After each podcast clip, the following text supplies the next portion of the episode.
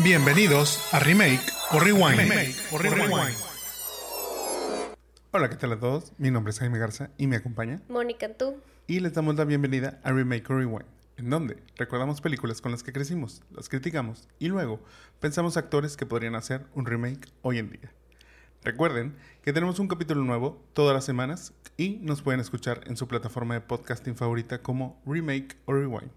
También nos pueden seguir y ver en Los Jamones Podcast, ya sea en Facebook, Instagram, YouTube y TikTok. No olviden dejarnos un like si nos están viendo en Facebook o YouTube y si nos escuchan en alguna plataforma de podcasting, póngale 5 estrellitas para poder llegar a más personas.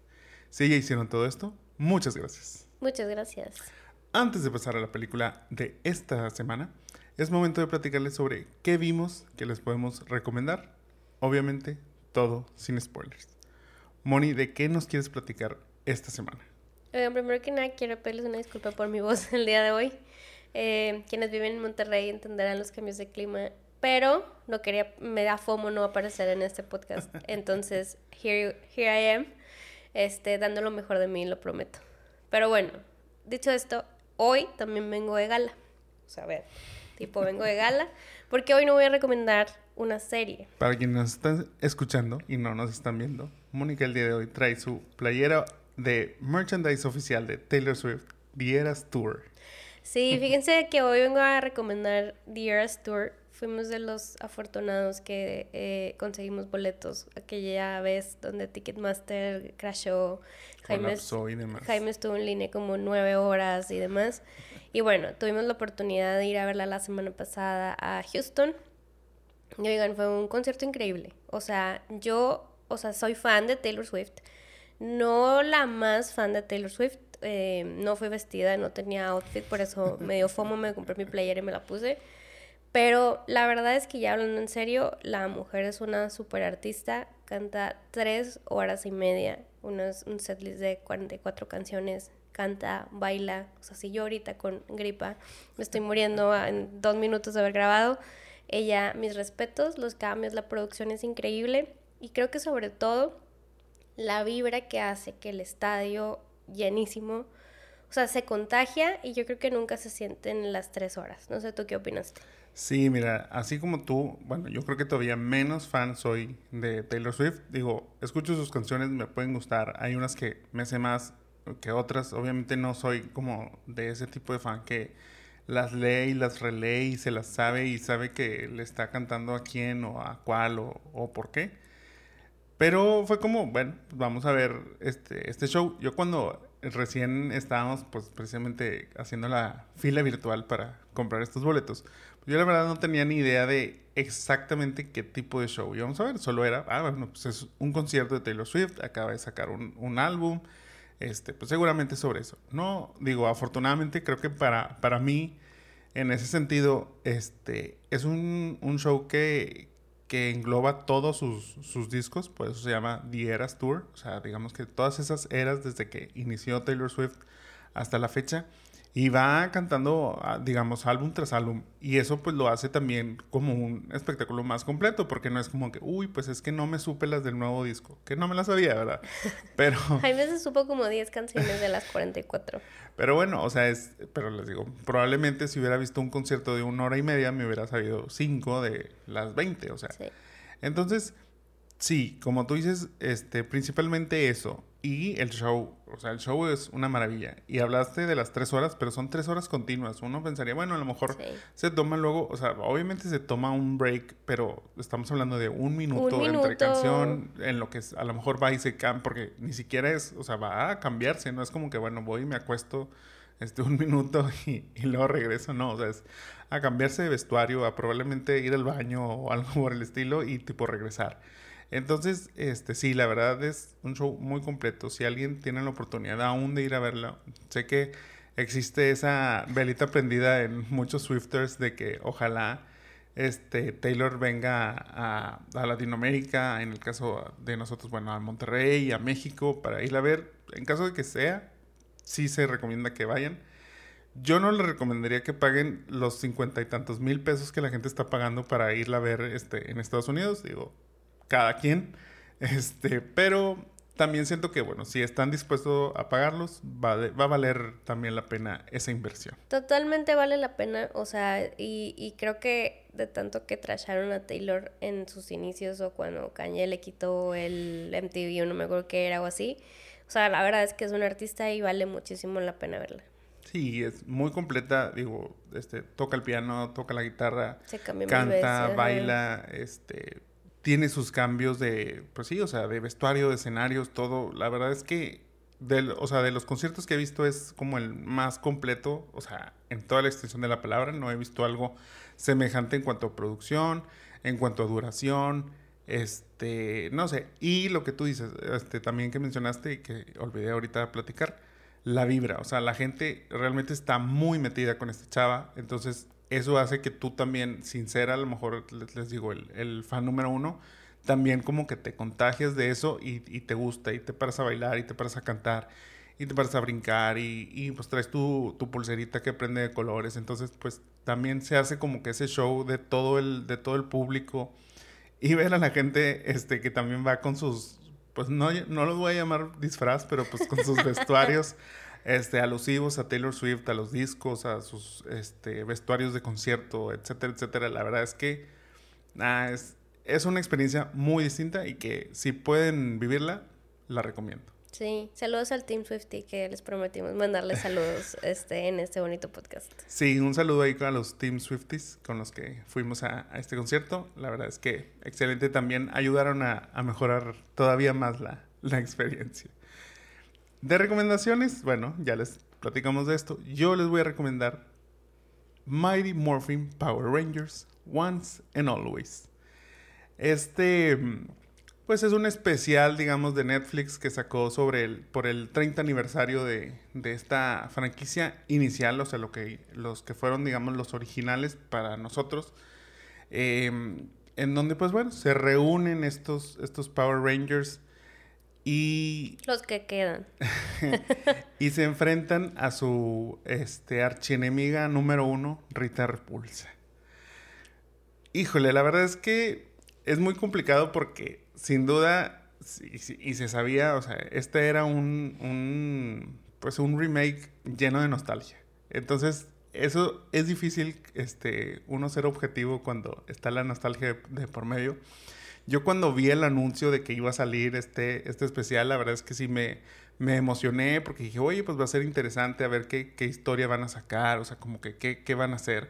Cuando ya vi el trailer, como que bueno, ya me quedó más en claro que ok, o sea, son Power Rangers de los noventas en su máxima expresión, o sea, realmente es como una continuación de esos primeros este, cinco Power Rangers, eh, los originales, llamémoslo así, y ya cuando lo vimos, como que sentí que me quedó corto. Y siento que se perdieron muchas oportunidades de ser algo muy especial para los fans y para la, para la franquicia. O sea, entiendo que, que, bueno, pues no, como dices, no se contaban con todos los Rangers originales. Este, se hace, bueno, hay una referencia al, este, al Power Ranger este, amarillo, que es Trini, que, bueno, ella falleció entonces, eh, dentro incluyen eso en la, en la temática del, del, capítulo. Pero, no sé, o sea, sentí que le faltó muchas cosas. Incluso, y algo que, no, que, que pensé mucho, es que la música durante las peleas, hasta, hasta esa se me hizo mala. O sea, porque no era la música original. Y yo me quedé pensando, dije, es que yo escucho la música original y me emociono. O sea, ese, ese, este, ese sonidito de... O sea, como que todo eso te, emociona. Y recuerdo que cuando veía los capítulos de la serie original, pues esa música suena cuando están peleando y eso lo hace como más emocionante. Y aquí como que sí entra una música, pero no es la misma, como que trata de ser ahí similar, entonces no, no, no da el mismo, el mismo punch que la, que la serie original. Para mí el, el mejor resumen que podría darles sobre, sobre este, este especial es como si tu grupo favorito de toda la vida, que se separó, se reúne para hacer este, una, nueva, una nueva gira. Pero en realidad este, los originales son de que el, el pianista y el bajista, que casi nadie sabe su nombre, y que aún cantando así como que sus mejores hits, ni siquiera eso te, te emociona. O sea, así sentí. Sí, yo creo que Digo, creo que los dos éramos muy fans de los Power Rangers. Em, yo siempre quería ser la Pink Ranger y en este caso ni siquiera había una Pink Ranger. Este, I'm sorry. O sea, luego como que sí son los originales, pero tratan de poner a los que les siguieron, o sea, como esa segunda generación. Y, o sea, es como una, una combinación rara de Power Rangers. Creo que ver a Rita, este, Rita fue como también, o sea, es que sí, creo que como lo dices, es como un viaje a la nostalgia donde no lo piensen mucho, solo disfrútenlo y recuerden lo que sentían cuando veían a los Power Rangers originales, no tanto esto. Sí, digo, obviamente, este, luego viendo otras críticas y demás, pues dicen, bueno, es que ya eh, hace unos años salió una película este, que quería como que reiniciar la franquicia en donde fue un poquito más, más seria, más, digamos, no tan oscura, pero sí como que más, pues, digamos, no tan, este, pues, no sé, es que no sé cómo llamarlo, pero yo siento que la serie original es muy, es muy cliché, es muy cheesy, o sea, todo lo que sucede es, o sea, pues, pues sí, o sea, es fantasía 100%. Y como que esta película eh, trataron de hacer como algo más serio. Y a la gente tampoco le gustó. Entonces es como ese punto de, bueno, pues si no les gusta el original y no les gusta lo nuevo, pues ¿qué les gusta? Pero, pero pues claro, es eso de que pues es que es lo que está en mi memoria. O sea, no realmente lo que vas a hacer ni, ni mucho menos. Creo que, creo que ese debe ser el indicativo más, este, más grande para quienes deseen luego volver a retomar esta franquicia y demás. O sea, es difícil que los fans originales o digamos nosotros que lo vimos desde chicos hoy sintamos lo mismo viendo el mismo capítulo, o sea, o viendo las mismas dinámicas y todo eso. Pero, pero bueno, yo creo que si son fans de los Power Rangers de los noventas, sí se les puedo recomendar que la vean. Este, seguro, pues como les digo, les va a traer buenos recuerdos. Eh, si la ven en su versión, digo, nosotros la vimos en inglés, pero la voz que hace, o sea, Rita Repulsa aquí es un robot, pero la voz que, que la hace es la actriz original que la hacía en la, en la serie de los noventas. Entonces, pues bueno, siguen siendo como que esas, esos recuerdos este, y esas nostalgias. Y pues yo siento que sí les va a traer, les digo, buenos recuerdos. Hay ahí como que cositas ahí que, que, que dices, ah, claro, de la serie original y todo eso. Este, aparte es un capítulo de 55 minutos. Sí, es corto, se disfruta mientras. Ajá, tampoco no es tan, tan sufrido, pero no es imperdible. O sea, si ustedes deciden no verlo, tampoco no se están este... perdiendo de algo increíble. Sí, realmente no. Y para los que no son fans, pues no, yo sí no recomiendo que la vean porque pues no les va a gustar para nada. Pero bueno, después de haber dicho todo esto, ahora sí, vamos a la película de esta semana, la cual es ¿Conoces a Joe Black? de 1998, Meet Joe Black. ¿De qué trata esta película? Bueno, la muerte ha tomado forma humana bajo el nombre de Joe Black. Mientras este se encuentra en la Tierra, debe llevarse al otro mundo al empresario Bill Parrish, pero él le pide le dé unos días extra a cambio de enseñarle cómo es la vida entre humanos. Todo marcha muy bien hasta que Joe se enamora de Susan, la hija de Bill. Esta película es un remake también de una llamada La muerte de vacaciones, que es una película que salió en 1934, que a su vez es una adaptación de una obra italiana llamada La morte in vacanza. También tuve maestra italiano, pero ella sí no me acuerdo su nombre. Este, pero bueno, esta obra fue de 1924. En dicho film, la muerte decide tomar unas vacaciones en el mundo y toma la identidad del príncipe Sirki. Es ahí donde conoce al duque Lambert y pasa un fin de semana junto a él y otros invitados, dentro de los cuales diversas mujeres se ven atraídas a él, pero al sentir su real naturaleza le terminan huyendo. Todas excepto Gracia, una joven quien el duque pensaba casar con su hijo. Pero ella quiere al príncipe Sirki aún y cuando sabe su real identidad. Mm, la trama, digamos, es similar a lo que es aquí Joe Black. Este, sí, sí veo. O sea, obviamente dicen, es, o sea, aunque es un remake, está ligeramente basada en ella, pero pues bueno, la premisa es la misma, es la muerte llegando este, al mundo de los vivos, tomando forma humana, este... En unas vacaciones. Conquistando, conquistando, este, a las chicas y al final termina enamorándose y quiere llevarse a esta persona con él porque pues quiere seguir sintiendo el amor. Yo creo que la premisa es buena y ahora en el rewatch, spoiler alert, me gustó más, pero platicaremos más al rato de eso. Muy bien. Si alguien quiere encontrar a su Joe Black o a Susan, puede ir al Broadway Restaurant, el cual precisamente es el lugar en donde Joe y Susan se conocen al inicio de la película y está ubicado en Broadway 2664, esquina con West 101 Street, en Manhattan, Nueva York. es el restaurante ahí que vemos al, pues al inicio de la película en donde precisamente no es, o sea, técnicamente no es Joe Black el que está, el que está ahí, porque Joe Black es la identidad de cuando es la muerte.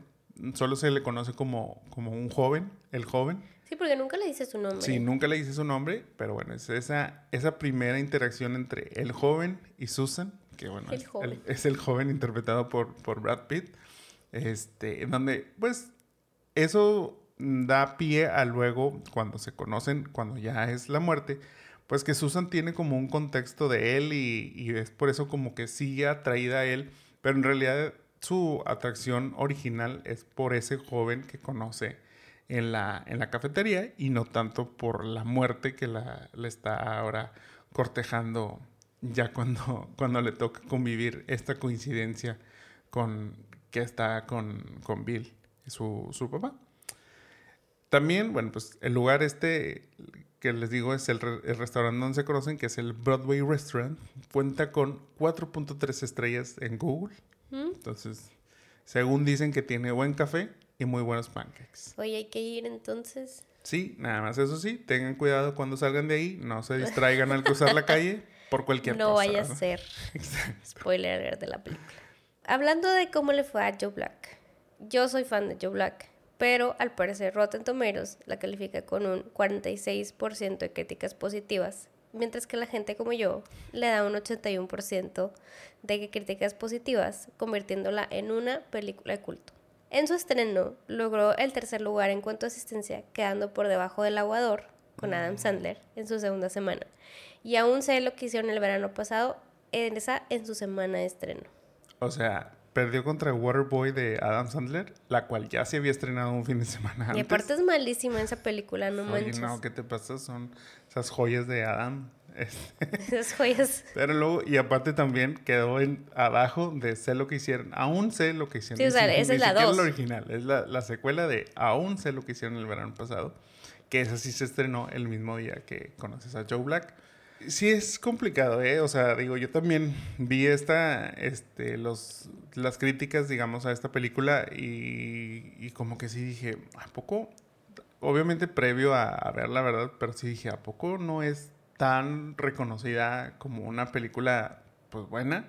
Pero luego vi esta parte que dices de que no, pues tiene el 81% de, del público este, y digo, ah, ok, entonces tal vez es esta percepción que yo tengo de que la gente, a lo mejor a la que conozco, dice, es que es una buena película, pero, a la crítica no, no, le, no le gustó como tal. Yo creo que sí, o sea, puede ser como ese fandom, o sea, últimamente hemos hablado mucho del fandom que le da como ese hype. Creo que esta película es eso, porque tampoco hacer, en cuanto a ganancias, tampoco le fue tan bien.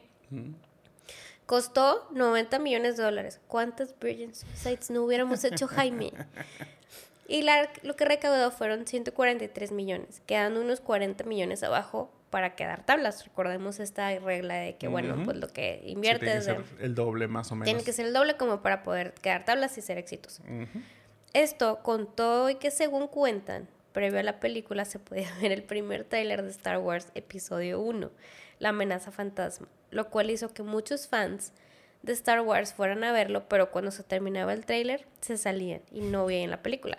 O sea, le contaban el, en el box office, pero no se quedaban a ver la película. Entonces a lo mejor y, fueron un poquito menos lo que, lo que recaudó, ¿no? Sí, según ahí recuerdo, recuerdo esa leyenda, lo que dicen sobre todo es que, haz de cuenta que iban a al estreno de esta película o a las funciones, etcétera, Pero entonces checaban más o menos el horario. Ok, empieza en esta sala a tal hora y luego en, en esta otra sala a tal hora, a tal hora, a tal hora. Ok. Entonces iban a la sala, o sea, digamos, entraban a una sala, veían el tráiler de, de, Star Wars, se salían y se iban a la siguiente sala en donde iba a comenzar la película para ver otra vez el tráiler de Star Wars y así sucesivamente. Bueno, es que en, en 1998 no existe el YouTube para poderla ver ahí el tráiler, o sea. Pero, pero sí, sí existía el internet. O sea, ya existía el internet. Yo creo que sí lo pudieron haber visto en línea, pero... pero Qué random. Optaron por esta, por esta forma de ver el tráiler. Digo, la verdad es que el fandom de Star Wars en ese entonces también es este pues muy muy fuera de lo común. Entonces, no, no importa cuándo digas esto. y sobre todo, bueno, porque era el regreso de esta saga cuando pues, no, no había nada, o sea, pasó mucho tiempo en lo que volvieron, este, digamos, ahora está revisitar la saga, ahora con las precuelas y demás. Pero, pues bueno, digo, pues sí le, le, quisieron ayudar un poquito Joe Black ahí con la taquilla. Este, Imagínate si no hubieran puesto eso. no, sea... no le funcionó, no le funcionó mucho así. O sea, eso es lo, lo, lo, chistoso aquí. O sea, no le fue tan bien. Y luego aparte teniendo eso que le ayudaba, digamos, de alguna manera, pues fueron números, números inventados de alguna, de alguna forma, ¿no? Y está raro porque creo que fue, eh, o sea, Brad Pitt estaba como en, en la en la cumbre de su carrera, o sea, era como, era bueno, vamos a verla por Brad Pitt porque está guapo. Ni eso, fíjate. No le, no le jaló tanto. Mira, no le habrá ido tan bien en taquilla, no le habrá ido bien en la crítica, pero logró una nominación a un premio. Tristemente, es para uno de los Razzies, ah. este, en la categoría para peor remake. Solo que no se llevó el premio. Este, bueno, hubo alguien peor que, ellos. Sí, hubo peor. Incluso hubo un, fue un triple empate los que ganaron. O sea, o sea es como lo irónico. O sea, pudo haber empatado y ni para eso le salió a Joe Black. O sea, ni para hacer el peor remake cuando fueron tres los que ganaron. Ganaron The Avengers, Godzilla y Psycho. Los Avengers a los que me refiero no son los de Marvel sino es un remake de una serie británica que tiene este, el mismo nombre, Los Vengadores o The Avengers, en la cual aparece Uma Thurman, Ralph Fiennes y Sean Connery. Yo sí recuerdo, no a ver, o sea, obviamente no la fui a ver, pero sí recuerdo el, el tráiler y tengo el póster muy, muy grabado y sí, o sea, sale así como el, este Ralph muy acá, muy elegante, tipo de este trajecito y así, y Uma Thurman acá como que con, ya sabes, esos esos trajes de cuero. Este, de Kill Bill. Sí, sí, sí, pegaditos y, y, demás. Y yo dije, ah, yo recuerdo cuando vi que era The Avengers, yo sí dije, ah, poco es The Avengers tipo los de Marvel. Ya después vi que no, entonces es como que, mm, ok. este, esta de Godzilla, Godzilla sí la fui a ver al cine. Sí la fuiste a ver. Este, tristemente sí es muy mala. Y Psycho es este remake del 98 en donde sale este Vince Vaughn. O sea... Esa no sé cuál es, fíjate. No, pues yo creo que poca gente este, sabe realmente y afortunadamente sabe poco de, esta, pero te digo, esos fueron los ganadores de Razzies para peor remake, ganándole a Joe Black. bueno, entonces es menos peor, digámoslo así. No, o sea, fracasó en ambos lados. es como, es como ser mediocre ni para bien ni para mal. ¿Sabías tú que esta película sirvió de inspiración para una canción? No. Bueno. No, no recomiendo el soundtrack en esta vez. en esta ocasión, el músico John Bon Jovi, junto a Richie Zambora, compusieron por ahí del año de 1998 una canción basada en esta película. No fue para la película, sino fue, pues digamos, inspirada. O bueno, más que basarse en Conoces a Joe Black, la mayor inspiración de John es cuando el personaje de Joe se despide de Susan y ella le pregunta si la ama, a lo cual Joe responde que sí y que la amará siempre, para después decirle gracias por amarme. Ah. Naciendo de ahí la inspiración del tema Thank You for Loving Me. Qué hermoso. El cual sería parte de las canciones del álbum de Crush, lanzado en el año 2000. Sí, es una muy buena, muy bonita canción. Pero obviamente no sale en... No, no, no, te digo, no es parte del, del soundtrack, sino más bien Bon Jovi cuando vio la película... Se inspiró. Se escuchó esta frase y le gustó tanto que de ahí este, la, toma para su, canción y que te digo, fue lanzada luego dos años después en el, en el álbum de Crush. Y, y sí, o sea, es, yo, no lo sabía. Obviamente mientras investigaba un poquito al respecto, vi que esta, esa escena y esas frases son así como mencionamos ahora con Jerry Maguire son esas quotes de películas muy muy conocidas, o sea, por ejemplo, yo no yo no entendí, o sea, bueno, yo no sabía que esa frase de thank you for loving me que le dice Brad o que le dice Joe Black a, Susan, este, es así como que wow, qué buena frase, ¿sí? pero bueno, pues digo, tan buena frase que ayudó a Bon Jovi a inspirarse. Y una muy bonita canción. También, sí. Fue como el hype de las bodas y así en ese momento cuando salió. Y, a la fecha, yo creo que todavía la, podremos seguir escuchando en muchas bodas y la seguiremos escuchando mucho más. Oye, bueno, ¿y recuerdas tú dónde viste esta película? No, fíjate que no tengo el recuerdo dónde la vi. Yo creo que la vi en, la tele. No, esa no fue, la, no fue a verla al cine. Bueno, tú la viste en la tele.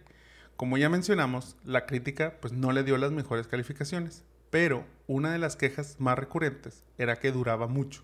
Que sí está muy larga. Y sí, ajá, exacto. O sea, esta película dura tres horas, por lo que pues muchos críticos sintieron que la historia era lenta y aburrida y como que decían, pues es que tarda mucho en, en como que desen... Sí, o sea, toda la trama y todo esto tarda mucho en desenrollarse. Este, y, y, pues sí, eso fue como que la mayor, la mayor queja. Por esta razón, el estudio decidió hacer una versión de dos horas que la utilizaron para transmitir en la tele, así como en los aviones. Pero, pero, al director Martin Prest no le pareció nada la idea de esta edición. Por lo cual, si tú la viste en el cine, viste esa versión de tres horas y al final en los créditos dice el nombre de Martin Prest. Pero si te tocó verla en la tele o la versión editada, en los créditos aparece el nombre de Alan Smithy como el director. ¿Por qué usan este nombre de Alan Smithy en esa versión? Bueno, pues porque dicho nombre es realmente un seudónimo utilizado por directores quienes están en desacuerdo con el producto final oh que se presenta al público, o como en este caso, una reedición. El seudónimo de Alan Smithy existe desde 1969 y fue utilizado por primera vez en la película La muerte de un pistolero debido a que hay dos directores trabajaron en dicha película y ninguno de ellos sentía plasmada como que su visión realmente en, la versión final, por lo cual decidieron, bueno, se va a poner un seudónimo, que fue el de este. En el año 2000 se decidió retirar el uso de este dicho seudónimo, debido a que comenzó a ganar popularidad gracias a un mockumentary llamado Una película de Alan Smith donde supuestamente un tal Alan Smith es un director que quiere que se retire el nombre de los créditos de una película, pero pues es como que, ajá, pero el seudónimo que se usa es Alan Smith. Entonces esa entra esa paradoja en donde pues, pues, sería el, mismo nombre. Desde entonces ahí pues bueno, se, se, canceló ya el uso de este, de este nombre, pero este, a la fecha pues se usan nombres como Thomas Lee, Stephen Green, y Declan Dale. Oye, qué random fact. O sea, esto, ahora sí que fue un random fact de esto. O sea, no sabía. Pero pues sí, supongo que desde que no estoy de acuerdo no le voy a poner mi nombre. O sea. Curiosamente, Martin Brest, previo a Conoces a Joe Black, dirigió otra película llamada Perfume de Mujer con Al Pacino y Chris O'Donnell. Esta película dura alrededor de dos horas y media, por lo cual también fue editada para la televisión. Y tampoco le gustó a Martin Brest, por lo cual esa versión alterna también lleva el crédito de Alan Smith. A mí lo que más me sorprende es que ese director decidió quitarle su nombre a esas dos, esas dos películas, o a esas dos versiones de esas películas, pero decidió dejar su nombre para la película de Jiggly con Jennifer Lopez y Ben Affleck la cual es un bodrio completa, cortada o como, como ustedes prefieran verla. O sea, la verdad es que ahí sí me sorprende que, que Martin decidió dejarle su nombre a esa... Bueno, igual sabía que eh, estos dos algún día iban a ser, seguir siendo famosos y así. Pues sí, pero esa película, por, más, por más famosos que ellos puedan ser, no, no creo que este no, no, creo que sea benéfico. No, la verdad es que a partir de esa crítica que hubo a Jiggly, ya Martin Brest dejó de dirigir. Ah, Entonces, entonces no dirige. Esa fue su última película. Sad. Tu última película, Jiggly, imagínate. Ajá, y no, y la verdad es que, pues, digo, ok, entiendo que no tiene la mejor crítica Joe Black, pero, pero la de Perfume de Mujer es muy buena. Sí, Perfume de Mujer es muy buena. Y a lo mejor Joe Black, como decimos, bueno, tiene un, un fanbase bastante grande, entonces, pues bueno, qué triste que terminó teniendo esas dos este, en, su, en su currículum, decidió terminar su carrera con Jiggly. ¿no? Ojalá en algún punto decida volver. Ojalá que sí. Bueno, dicho todos estos facts, y después de verla tras 25 años de su estreno, Moni, ¿qué opinas de esta película? Fíjate que ahorita que me que preguntabas dónde la vi, la verdad es que no recuerdo, pero ahorita que estoy haciendo como un poquito de memoria, seguramente la vi rentada. O sea, es cuando existían los videocentros. Teleopción era la donde íbamos nosotros. Y seguramente la rentamos por Brad Pitt. O sea, creo que ese fue como el gancho. sí. Bueno, eso y Anthony Hopkins. O sea, porque a final de cuentas pues era como ese, bueno, Anthony Hopkins y así. Me acuerdo a pedazos. O sea, la he visto muchas veces, pero esa primera vez pues seguramente no entendí. Ya ven que yo veo las películas antes de, de querer ir a verla. No sé, tenía unos nueve años o algo así. Y, mm, pero ahora que la vi, o sea, como que cada vez que la veo, se me hace como, como más profunda.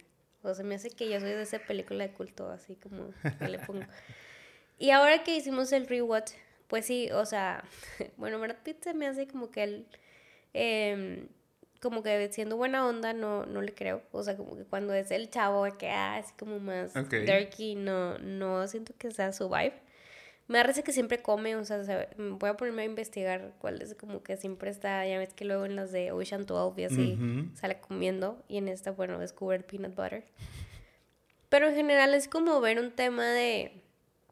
Y, y sabes dónde lo vi mucho, o sea, como a fin de cuentas, pues Anthony Hopkins sabe que se va a morir, está la muerte y se siente mal y más. Y primero, pues, como que tiene todo en su vida. O sea, tiene, pues, es muy millonario y una familia. Y tiene así como, va a hacer su fiesta que mi hermana Tita y yo siempre hacemos de que vamos a una fiesta como la de Anthony Hopkins en Jimmy Joe Black. Pero, o sea, como lo van a, o sea, en esa primera vez cuando llega Joe, siendo la muerte y sabe quién es y así, y se sienta a cenar y la hija sigue jodiendo que qué va a dar de recuerditos. Mira, y si damos no sé qué, y a él ya no le importa, porque dice, es que ya, ya estoy más allá, o sea, la muerte está aquí. Literal. Entonces, o- eh, entonces como que eso fue para mí de muchas veces, y hoy nos pasa, obviamente siempre, nos clavamos en cosas tan banales, como sea recuerditos de oro, que eran como recuerditos, eran llaveros y eran llaveros. Pero que realmente, o sea, él ya está en otro mundo, que dice, güey, la muerte está aquí, o sea, la muerte me va a llevar mañana, me vale madre si los recuerditos son eso. Entonces, tomando eso como premisa, creo que el hecho que la muerte va- vaya y viva y sienta y se enamore, o sea, eso es como, como a fin de cuentas lo que todo el mundo en- queremos hacer en la vida, o sea, y por eso es al final, pues, thank you for loving me.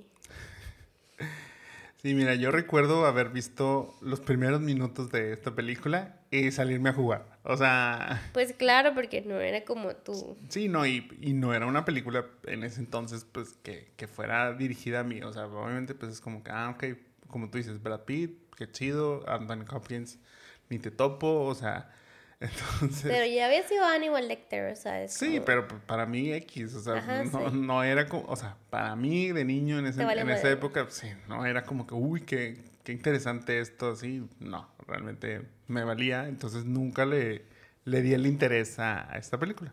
Años después ya me tocó, digamos, otra vez topármela en la tele, ahora sí, digamos, verla un poquito más, pero siempre como que fue a pedazos y entendía la historia, entendía qué pasa y sabía más o menos el final, o sea, entendía que pues al final de cuentas era la muerte llegando por este Bill Parrish, en este caso que es Anthony Hopkins. Y, y o sea, era como que, ok.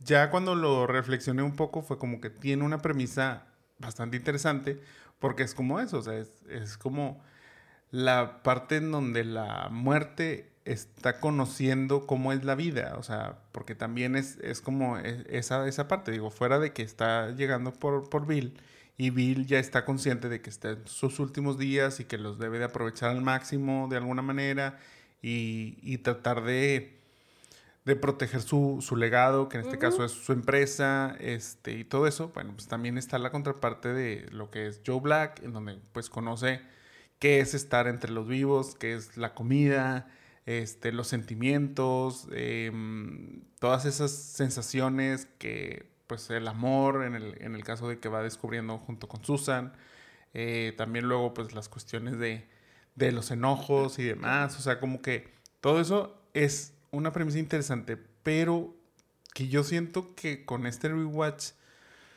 aunque ya traía esa idea y la empecé a ver, sí siento que, por ejemplo, la historia de el negocio de Bill es como, eh, o sea, ok, pero, pero como que te aparta de la historia que realmente te interesa, que en este caso es la muerte entre los humanos, o sea, entre los seres vivos.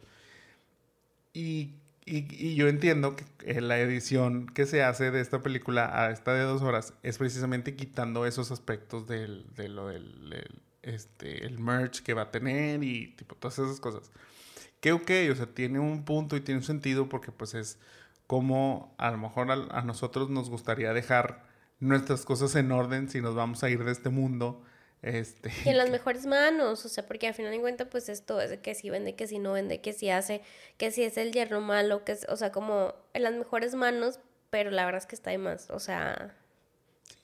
La interacción que tiene este Joe Black con la familia y, con todos los, digamos, los externos a, a, Bill que no saben realmente este, quién es él, pero que tiene como esa curiosidad de, bueno, o sea, ¿quién es esta persona que de pronto apareció y tiene tanta este, pues, tanta importancia y tanto poder en la, en la vida de Bill.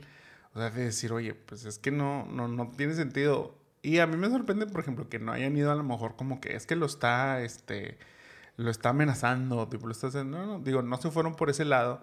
Este, a lo mejor ahí la, la cuestión de, de no lo quisieron como antagonizar tanto. Digo, ya de por sí su antagonismo hubiera, es este, la parte en donde enamora a la hija de, de Bill y que pues obviamente Bill se enoja con él porque le dice, no, me la voy a llevar, o sea, nos vamos a ir los dos juntos y Bill le dijo, no, o sea, tú y yo ya habíamos hecho un trato en donde no ibas a, a, tocar a mi familia, solo me ibas a llevar a mí, que pues es, curioso porque luego cuando, este, cuando tiene el encuentro con la, con la, este, la persona esta, la, la jamaiquina, que ve en el hospital le dice que no, es que todavía no es, no es tu tiempo. O sea, que le dice, ya llévame. O sea, ella sí lo reconoce. Ajá, que me duele mucho, estoy en pain, llévame. Y él le dice, no, todavía no es tu tiempo. Entonces, ¿cómo para esas cosas sí sigue la regla, pero para llevarse a Susan, que obviamente no iba a ser su tiempo en ese momento, sí es como que, no, me vale, porque yo estoy enamorado y porque ella me quiere y porque quiero ese sentimiento. Pero es donde Bill le hace entender de que no, o sea, tú estás siendo egoísta, o sea, tú realmente estás pensando en ti nada más y no estás pensando en la persona en la que amas. Que después el final de este de ya toda esta historia, pues vemos que no, que realmente sí pensó en ella, devolviéndole a este joven al que se topó en la, en la cafetería al inicio de la película, que es de quien realmente se enamora, yo creo. O sea, obviamente entiendo que hay una continuación de la de esa historia con la muerte y que ese romance que tiene a lo mejor Susan este, por él, pero todo sigue siendo basado en esa primera interacción que, que, ella lo dice, o sea, es que cuando te conocí hablabas mucho, este, me estabas eh, tratando de conquistar de cierta manera, o sea, cuál eres. Y, y siempre cuando era Joe Black, como que, este, siempre respondía como evasivamente o como que cosas muy vacías. Pues porque no sabía. Ajá, obviamente. O sea, entonces por eso es como esa falsa creencia de él de decir, es que está enamorada de mí. O sea, no, realmente no. Se está enamorado de esa persona que conoció, que cree que sigue siendo tú. Sí, y mm, yo creo que, o sea, como que todo eso del... O sea, a mí me gustan mucho la, como todo el simbolismo. O sea, al final, pues, le, o sea, él se queda preocupado por Susan. Digo, bien mal porque la otra hija le vale madre, o sea, la otra queriendo darle los llaveritos de oro en, la de esta. Y realmente la termina ignorando. O bueno, no ignorando, pero. No, yo no pensaría realmente. O sea, sí entiendo el punto, obviamente. Y, tienen ellos un momento, o sea, en donde esta es Allison. Allison y él tienen, este, Bill, tienen ese momento en donde, en donde él le dice, yo entiendo que ella es tu favorita y está bien tener favoritos, porque para mí tú eres mi favorito, refiriéndose obviamente a su mamá y a su papá. Este, y, y creo que también, o sea, como quiera Bill le expresa el cariño y el agradecimiento por la fiesta que le está organizando, por todo eso. Entonces, sí, es un fiestón.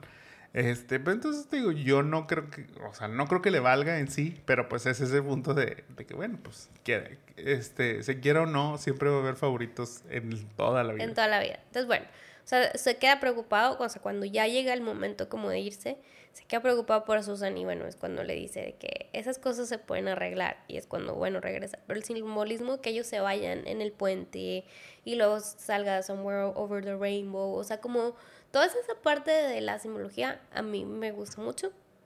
En general, o sea, creo que también cómo va él descubriendo la vida, la ironía de que pues a fin de cuentas ella salva vidas, él es la muerte, o sea, no sé, o sea, creo que es, o sea, una película un poco deep, creo que no sería para todos, pero quienes la disfrutamos, pues la disfrutamos bastante.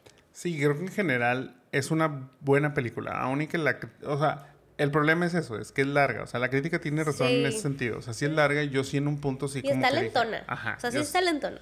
O sea, como que una edición ahí más, este, mejor hecha, digámoslo así, hubiera beneficiado muchísimo porque sí hay una buena actuación por parte de Brad Pitt, sí hay una buena actuación por parte de Anthony Hopkins, este, la chica esta Claire Forlani también hace muy bien el papel de, Susan, incluso el que es digamos el malo, este Drew, este Jake Weber, la verdad es que también muy bien esa actuación como que aunque como decimos, bueno, no es lo más interesante de la película o no es lo que más nos interesa ver, pero bueno, pues ok, si ya está ahí, los actores hacen bien esa, esa dinámica.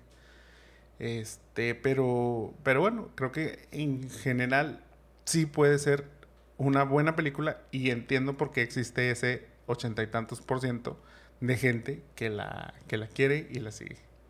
Pero oye, yo nada más, algo que desde que empezó lo pensé, y no sé si tú lo pensaste, pero no sentiste como si estuvieras viendo Succession. Sí. O sea, porque aparte, digo, Succession en, en, 1998, porque pues eh, viajan en helicóptero, tienen una casa súper cool, o sea, y van, y, digo, y tienen, o sea, la empresa de biles de comunicación. de, noticias, y luego pues ese, es ese punto donde está, para él, pues obviamente no, no se sabe, pero él ya sabe que ya tiene que dejarle la empresa a alguien de cierta manera entonces, y luego, por ejemplo, pues Queens, el que es el yerno, se me figura también mucho Tom, porque es como que le quiere caer bien y quiere como que lograr hacer este bien, bien las cosas porque a la vez es como que, pues X, no eres nadie porque eres el yerno del, del dueño, o sea, o bueno, eres alguien porque eres el yerno del, del dueño, no porque realmente tengas como que este, el trabajo para haber llegado hasta, hasta donde está. Y luego, por ejemplo, la, la otra parte, pues es este Allison, que se me figura que es como Cameron. O sea, porque es el hijo que no está tan metido con el que papá. Que vive como el uni, así, de que está feliz y así. Pero que lo que le interesa es los eventos. Ya es Cameron es el que le organiza la fiesta a, a Logan cuando, cuando va a cumplir. Connor. Perdón, este. Es que, es, que se me va porque digo que digo Cameron y es Cameron el de este Ferris Bueller. Pero sí, es, Connor. Este, Connor es el que le organiza la, la, fiesta a Logan Roy. Y, y, ya ves que está preocupado que la cocina, que la comida, que está frío, que todo esto. Entonces, así era el caso de Allison. O sea, ella estaba muy metida en la... En la Por eso los llaveritos. En la planeación. Cuando, y no se daba cuenta el otro. Pero creo que es como esa forma de buscar la aprobación. Y que tengo en Succession, bueno, esa es la temática número uno.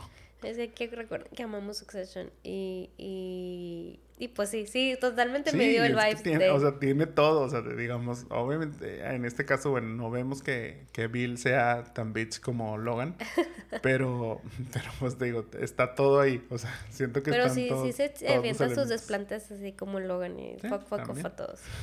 Pero bueno, pasemos ahora sí al remake cast que podríamos este, elegir para una nueva versión de Conoces a Joe Black.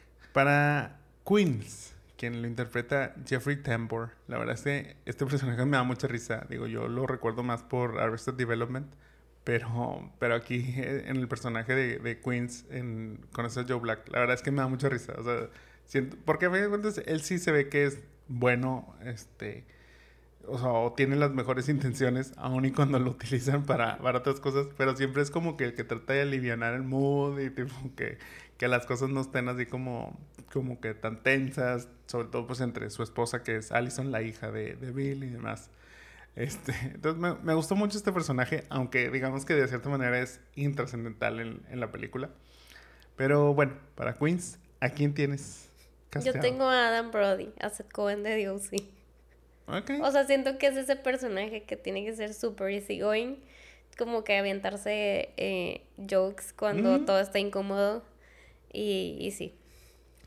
Yo tengo a Jason Segel, mm. quien es Jimmy Laird en Shrinking y Marshall Erickson Totalmente. de How I Met Your Mother. Siento que también es, es, es ese vibe. Ajá, o sea, de, de bueno, pues es, es, como el típico este yerno o concuño o demás, que es como que el, buena onda, tipo que, que todo quiere que no, que todo esté bien y que todo fluya y que no haya problemas y demás. Entonces me, me agrada la actitud y, sí, creo que tanto Adam como, como Jason pueden, pueden funcionar para, para el papel. Para el caso de Allison, quien es una de las hijas de Bill Parrish, interpretado por Marcia Gay Harden. ¿A quién tienes tú? Aquí hice un power couple y casté a Leighton Mister, o sea, hablar de Gossip Girl. O sea, sé que, o sea, digo, porque frecuenta, este, Allison es, o sea, obviamente volvemos a Succession super fancy y así. Sí. Y es como muy de que quiero esto, esto y esto, o sea, a lo mejor, este, Blair era mala, pero en su corazón era buena y entonces creo que puede ser una buena hermana. Muy bien. Hija. Sí, fíjate, sí, sí funciona, me gusta, me gusta ese, ese cast, esa decisión. Yo elegí, a lo mejor me fui más por el lado sweet y elegí a Mandy Moore, ah. quien es Rebecca en This Is Us. Este, pero bueno, o sea, como que me da el mood de, de, pues bueno, una persona, pues sí, o sea, una señora, este, que, que lo que le interesa también es como que el, el socialité y tipo todas estas relaciones y quedar bien con los invitados y, y demás. Y a la vez, pues, que, querer quedar bien con su papá. Para Drew, quien es este, pues en teoría primero es la mano derecha de, de Bill en, en, cuanto al negocio. Y luego le das amigo, date cuenta y ya. Ajá, luego se da cuenta de las malas intenciones que lo está ahí traicionando y está jugando como que el agente doble y demás. Interpretado por Jake Weber, ¿A quién tienes tú para Drew? Yo tengo el enemigo de América en este momento, a Joe Alwyn, al exnovio de Taylor Swift. Ah, dale, o sea, tú te fuiste, o sea, aguas, aguas porque nos caen las Swifties y nos cancelan. Este, sí, o sea, digo, yo antes de Taylor, la verdad es que ni seguía o sea, antes de que cortara actor, con Taylor, sí, fíjate ¿Ni que sabía es... que era actor? Exactamente, eso iba mi comentario, antes de que cortara con Taylor, yo no sabía que actuaba, pero supongo que, aparte tiene como cara de malo. O sea, ese es su, o sea, yo, Taylor es como, como que diciendo que nunca hicieron match. Pero, o sea, dije, claro, es actor, tiene cara de malo, castémoslo. Muy bien, digo, no, o sea, como honestamente no sé más de él más que como el exnovio de, o bueno, novio, todavía no. Porque es no malo. hay una versión oficial de, de la relación, el estatus de esa relación entre Taylor. Y, pues bueno, ok, yo creo que Ojalá pueda hacer el papel. Yo para este personaje de Drew tengo a Tom Felton, quien es Draco Malfoy. Estuve a nada de castarlo a él. O sea, de ahí fui a dar con Joe. te lo juro. O sea, que era él y luego es de que, ¿qué otro te puede salir? Y me salió Joe y así decidí Joe. Mm, bueno, pues te digo, tú te, tú te fuiste por un, un, talento por descubrir. Yo ya como que algo sí, más conocido Draco, con, Draco con podría Tom. hacerlo muy bien. Para Susan Parrish, interpretado por Claire Forlani. ¿A quién tienes tú? Yo tengo a Adria Arjona, que salió Ah, en, la- en el padre de la novia. La o hija- hija extrañamente es hija de Ricardo Arjona, que no lo sabíamos, pero creo que tiene que ser alguien como bastante sweet, como no tan, digo, porque Susan o Claire era como, ya no la hemos vi- visto en alguna otra cosa. Sí, fíjate que yo dije, oye, es buena actriz. O sea, me metí a ver así como que su, su IM IMDB. No, la verdad es que no. Yo creo que fuera de Joe Black no ha hecho algo así como tan relevante y pues, realmente sus papeles no son tampoco tan... Ajá, entonces creo que ya pudiera funcionar. Muy bien. Fíjate que yo aquí ya me fui a un perfil más alto. Y decidí castear a Elizabeth Olsen, Wanda Mm. Maximoff del universo de Marvel. Sí, sí, pues sí pensé en ella, fíjate. Pero siento que ella tiene más, o sea, su personaje pesa más que el de su... Bueno, es que Susan es como muy intensa. Bueno, con- pero, pero pues, ajá, o sea, te digo, a final de cuentas necesitas ahí como una mujer empoderada y Sí. demás. Este, yo creo que Elizabeth también podría representar bien este papel. Para William Parrish, quien es interpretado por Anthony Hopkins. Anthony Hopkins. Este, ¿A quién tienes tú? Yo tengo a Andy García. Andy García, este, que bueno, que era el padrino, precisamente también salió en El Padre de la Novia últimamente, y creo que tiene Ajá. esa personalidad de que puede ser un hombre de negocios. Sí, fíjate, sí lo vi, sí lo pensé, pero no sé, como que algo no, no, me, no me convenció. Y terminé optando por Gary Oldman, Mm, quien también. es Jim Gordon en Batman de, de Nolan y Sirius Black de Harry Potter. Ahí tendría ahí un reencuentro entre los Entre los Potters. Entre ex Potters. y para Joe Black, ¿a quién tienes tú? Ay, aquí batallé un chorro porque me iba a ir por los Hemsworths. Este, porque bueno, pues digo, creo que Brad Pitt era como, él era muy guapo y así, pero terminé casteando a Richard Madden o Rob Stark. Ah, Ok, sí. O porque dicen que aparte va a ser el nuevo 007. Va a ser el nuevo sobre ese Se tema. rumora ahora que estoy investigando, no lo sé. Pero bueno, Rob Stark salió también en The Eternals. Fue el guardaespaldas favorito, creo que de Netflix o algo así. Sí, sí, sí. Pero bueno, a él. Mm, sí, sí lo consideré también. No sé por qué a la mera hora no me, no me terminé yendo por él. Bueno, no, sí sé, porque cuando te diga mi, mi opción, o sea, es como, lo traigo este, un poquito fresco y de moda.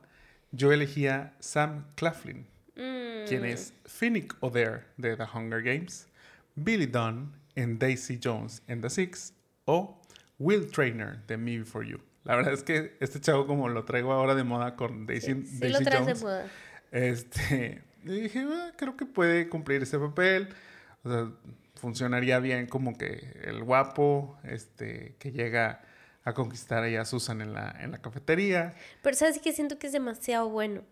Pues sí, es que luego cuando es la muerte es muy inocente. O sea, esa es, esa es la Bueno, parte, o sea, esa es la parte, yo creo, divertida de, de Joe Black, que es muy inocente, entonces todo es nuevo para él, todo, o sea, él todo confía, él todo, o sea, a final de cuentas es como que, va, no conoce, no conoce el mal de alguna manera. Literal. Este, entonces por eso creo que, que Sam puede cumplir como que con ese Sí, rol. sí puede ser, fíjate. Y bueno, ¿tú harías un remake de esta historia o te quedas con la original? ¿Qué te gusta tanto? Fíjate que no, no haría otra historia. O sea, yo creo que me quedaría con esta versión de tres horas. De- con... ¿Te quedas con la de tres horas o con la de dos? No, la de tres horas. O sea, la de tres horas completa. Em, creo que... em, O sea, sí, sí la podría hacer. Yo no haría otra. Creo que pudieran hacer un Joe Black 25 años o cuánto? 25 años después. Pero siento que, o sea, la, esta funciona, o sea, no tiene por, no, por qué no funcionar. Más bien, funciona, no haría otra, porque a fin de cuentas no creo que tenga, no esté outdated, o sea, no sé. Sí, o sea, entiendo tu, entiendo tu punto de decir, pues no, no tiene, este, no está tan distante a lo que vivimos hoy en día. Puede funcionar hoy en día en la sociedad. Yo sería un remake. Por todas, digamos, estas críticas que tiene, ya lo que platicamos. A lo mejor como que la historia te pierde un poco, entonces, pues sí ayudaría como que una nueva versión en donde estuviera el guion un poquito mejor, este, mejor escrito en cuanto a, bueno, lo que, la historia que realmente nos interesa ver, qué tanto queremos saber del negocio de Bill Parrish, este, tener obviamente una mejor edición y que las escenas no se sientan como tan largas, tan Tan aburridas, lentas. este, tan lentas, que la situación entre este, Joe y Susan no se vuelva de pronto como que, es que es eso, o sea, yo siento que se vuelve aburrida, o sea, es de como que, pues ya, o sea, decidan, sí, no. Este, entiendo que hay un drama ahí y está padre ese drama, pero de pronto el- ese drama se vuelve muy aburrido. Entonces yo sí me iría por un, por un remake. Yo creo que se están tardando porque es una buena, es una buena historia. Y yo creo que aunque tiene su, tiene su fandom, tiene potencial a conseguir un fandom aún mayor con un, con un remake. Es que sí, la premisa al final de cuentas es interesante si lo puedes ver así. Creo que pudiera funcionar, como dices, o sea, como con una mejor estructura. Este. Y a lo mejor ahora em, este William Parrish puede ser Black, Brad Pitt, porque ya está grande. Pero no está tan grande todavía. Pero bueno, es momento de despedirnos. Pero, ¿ustedes conocen a Joe Black? ¿Les gusta Joe Black? ¿Qué opinión tienen de él, de esta película? ¿La han visto? Si no la han visto, ¿les gustaría verla? ¿Vería la versión de tres horas o, O la de buscarían dos. la de dos? Recuerden que pueden dejarnos todos sus comentarios en cualquiera de nuestras redes de Los Jamones Podcast, ya sea en Facebook, YouTube, Instagram o TikTok. Muchas gracias a todos por escucharnos. Esperemos hayan disfrutado el capítulo de hoy. Gracias a Moni por el esfuerzo que hizo este, para grabar este, este capítulo. La verdad es que lo estamos grabando hoy lunes, mañana martes. O sea, ustedes lo estarán escuchando ya martes. Entonces ahorita nos pondremos rápido a, a trabajar en la edición y Gracias demás. por la paciencia. Lo logramos. Y bueno, pues no olviden dejarnos un like y compartirnos. También escríbanos sobre qué películas les gustaría que revisitemos o lo que sea que nos quieren contar. Con todo gusto los leemos. Esto fue Remake Rewind. Mi nombre es Jaime Garza Yo soy Mónica Antú. y nos vemos y escuchamos en la próxima. Bye bye. Bye.